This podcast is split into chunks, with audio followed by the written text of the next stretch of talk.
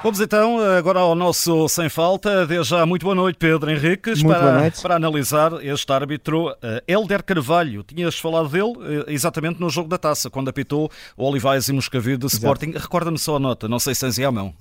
Não tenho, mas eu tenho a ideia que fizemos ali uma nota positiva, já foi, não me recordo creio bem. Que sim, foi, creio que foi um 5. Agora não tenho aqui, não tenho aqui, sim, exatamente. Muito bem, vamos então analisar este, esta vitória do Benfica.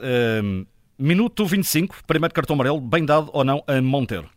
Sim, bem dado, é uma entrada sobre o Di Maria, se recordamos, é aquela jogada em que o Di Maria fintou ali 4 ou 5 jogadores e já na meia-lua é, é, tocado é, e, e rasteirado e esta falta cortou aquilo que nós chamamos um ataque prometedor, porque realmente ele ia cumprir já entrar na área, depois de ter fintado uma série de jogadores. Cartão amarelo bem mostrado. Entretanto, cartão também amarelo na primeira parte, aos 35 para o António Silva por agarrar e puxar a camisola do Jason. Portanto, sabemos que estes comportamentos antidesportivos incorretos, normalmente em qualquer parte do terreno de jogo, são penalizados com o respectivo cartão amarelo. Foi o caso bem, bem decidido por parte do árbitro. Outro amarelo na primeira parte, aos 39, para o Rafael Fernandes.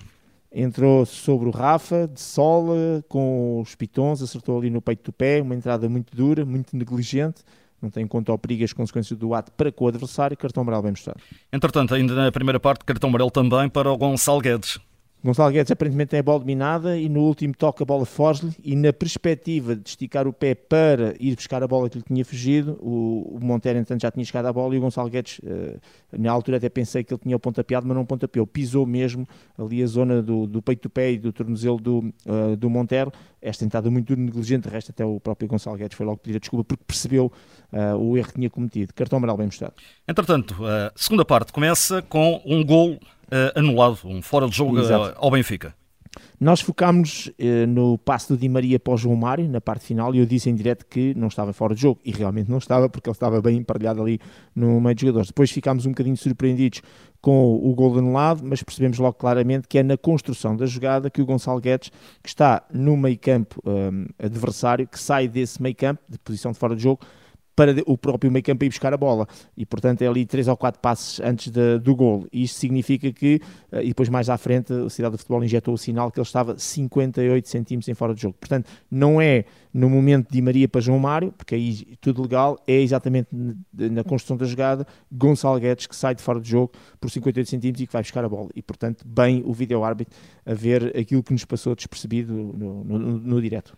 Saltando agora para o minuto 57, outro amarelo é para o Eboe. Sim, aqui é sobre Tiago Gouveia, aqui, enfim, eh, até foi referido, se o cartão amarelo era suficiente. Exatamente. É, exatamente, é o tal laranja, porque a entrada é realmente muito dura. Aqui a grande diferença tem, na, tem a ver com a zona de impacto e, e, e, a questão da própria consequência. Percebemos que o Tiago Oveia ficou menos bem tratado, mas não é propriamente uma entrada que ponha em risco a segurança e a integridade física do adversário, daquelas que pode mesmo lesionar.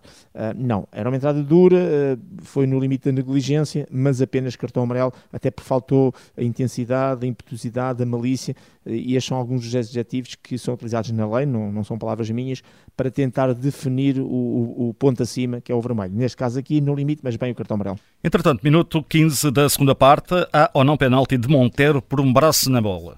Uh, não há penalti, portanto, é, o Montero, digamos que cai, cai para trás, a bola passou por ali por meio das pernas, ele entretanto caiu, apoiou o braço direito no chão, uma bola muito confusa ali com vários jogadores do Benfica, uh, quase parecendo ali a jogar um meinho, e, e, quando o Montero já tinha o braço apoiado no chão, a bola depois de passar baixo das pernas, vai-lhe bater no seu braço direito, e este vai-lhe bater diz tudo, portanto, ele tem que apoiar o braço, não tem onde pôr noutro local, e além disso, é a bola que vai passando e vai bater no seu braço, ele não faz nenhum movimento deliberado. Eu gosto de dizer a palavra intencional, embora já não exista no vocabulário da, da arbitragem. Por isso, tudo legal, sem motivo para pontapé de penalti. Estou aqui a desenhar, eventualmente, uma nota positiva. Bem, seguindo em frente, minuto 62, há ou não penalti de Tiago sobre o João Neves? Não, Tiago guarda-redes, eh, é uma bola metida em profundidade, o João Neves estica-se, projeta-se, acaba por cair, não parece que tenha tentado ganhar o penalti, tipo simulação, parece-me é que ele, na tentativa de chegar à bola que lhe estava a fugir, daí ele ser projetado e caído para lá até do, foi bater lá ali na zona dos painéis. De qualquer maneira, o Tiago, guarda-redes, teve o cuidado de, no momento em que sai, percebendo que a bola estava-lhe a fugir, em vez de ter a tentação de se cruzar ou passar na frente das pernas do, do, do João Neves e aí poder tocar-lhe e derrubá-lo e aí já teríamos uma decisão de penalti, teve o cuidado, digamos, de parar o seu movimento, deixando toda a trajetória livre para o João Neves. E por isso, resumindo e concluindo, boa decisão, sem motivo para o pontapé de penalti. Último lance e análise é exatamente o segundo gol do Benfica, também aqui sem fora de jogo. Exatamente, é o Tankstead que faz o tal passe. Uh, o Tankstead, ao fazer o passe, percebe-se que o Arthur, o Arthur Cabral uh, parte do seu próprio meio campo. E, portanto, uma das circunstâncias que as pessoas sabem, mas é sempre bom relembrar, é que um jogador, independentemente do número de adversários que tem pela frente, sempre que no momento do passo do seu colega está no seu próprio meio campo, nunca é punido por fora de jogo, porque o fora de jogo só conta a partir da linha do meio campo, isto é, quando entramos no meio campo adversário. Resumindo e concluindo, gol legal uh, nesta perspectiva de não haver qualquer infração ao fora de jogo. Posto isto, nota então para Helder Carvalho de Santarém. Nota 7, 29 faltas, 5 cartões amarelos. Um, tenho sempre aquela ideia que os árbitros, se fizerem uma gestão diferente do jogo, privilegiarem mais o contacto físico, interromperem menos, e eu ali situações que podia ter feito, uh, se calhar estes números podiam baixar. Uh, sem perder, obviamente, o controle do jogo. Mas a, a, a, tendência da arbitragem portuguesa, do lado menos positivo, continua a ser, uh, no momento atual que estamos a falar, a questão do, da relação de faltas e de cartões amarelos, e as estatísticas, quando o Observatório de Futebol manda cá para fora essas estatísticas a nível europeias, e um aspecto que para mim é sempre muito caro e muito querido, como eu costumo dizer, que me custa ver, os árbitros correm pouco.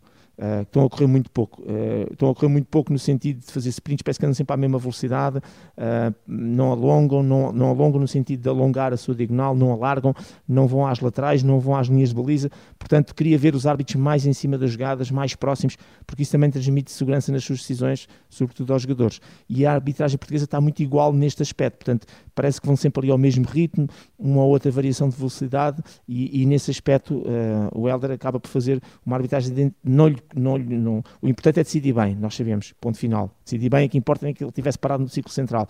Mas nós sabemos que não é assim que funciona e para funcionar melhor, a parte atlética de um árbitro é extremamente importante, no meu ponto de vista, não só no sentido de fazer bem as provas físicas, mas como dentro do próprio jogo mostrar essa parte atlética correndo muito e, e correndo bem, acima de tudo.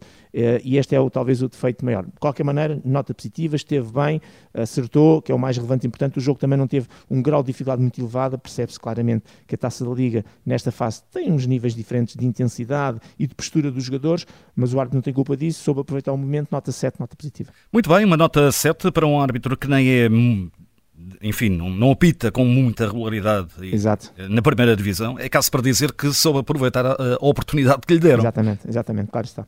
Muito bem, nota 7 então, dada pelo Pedro Henriques neste Sem Falta, que está entregue e também sempre disponível no podcast da Rádio Observador. Pedro, boa noite. Boa noite, obrigado.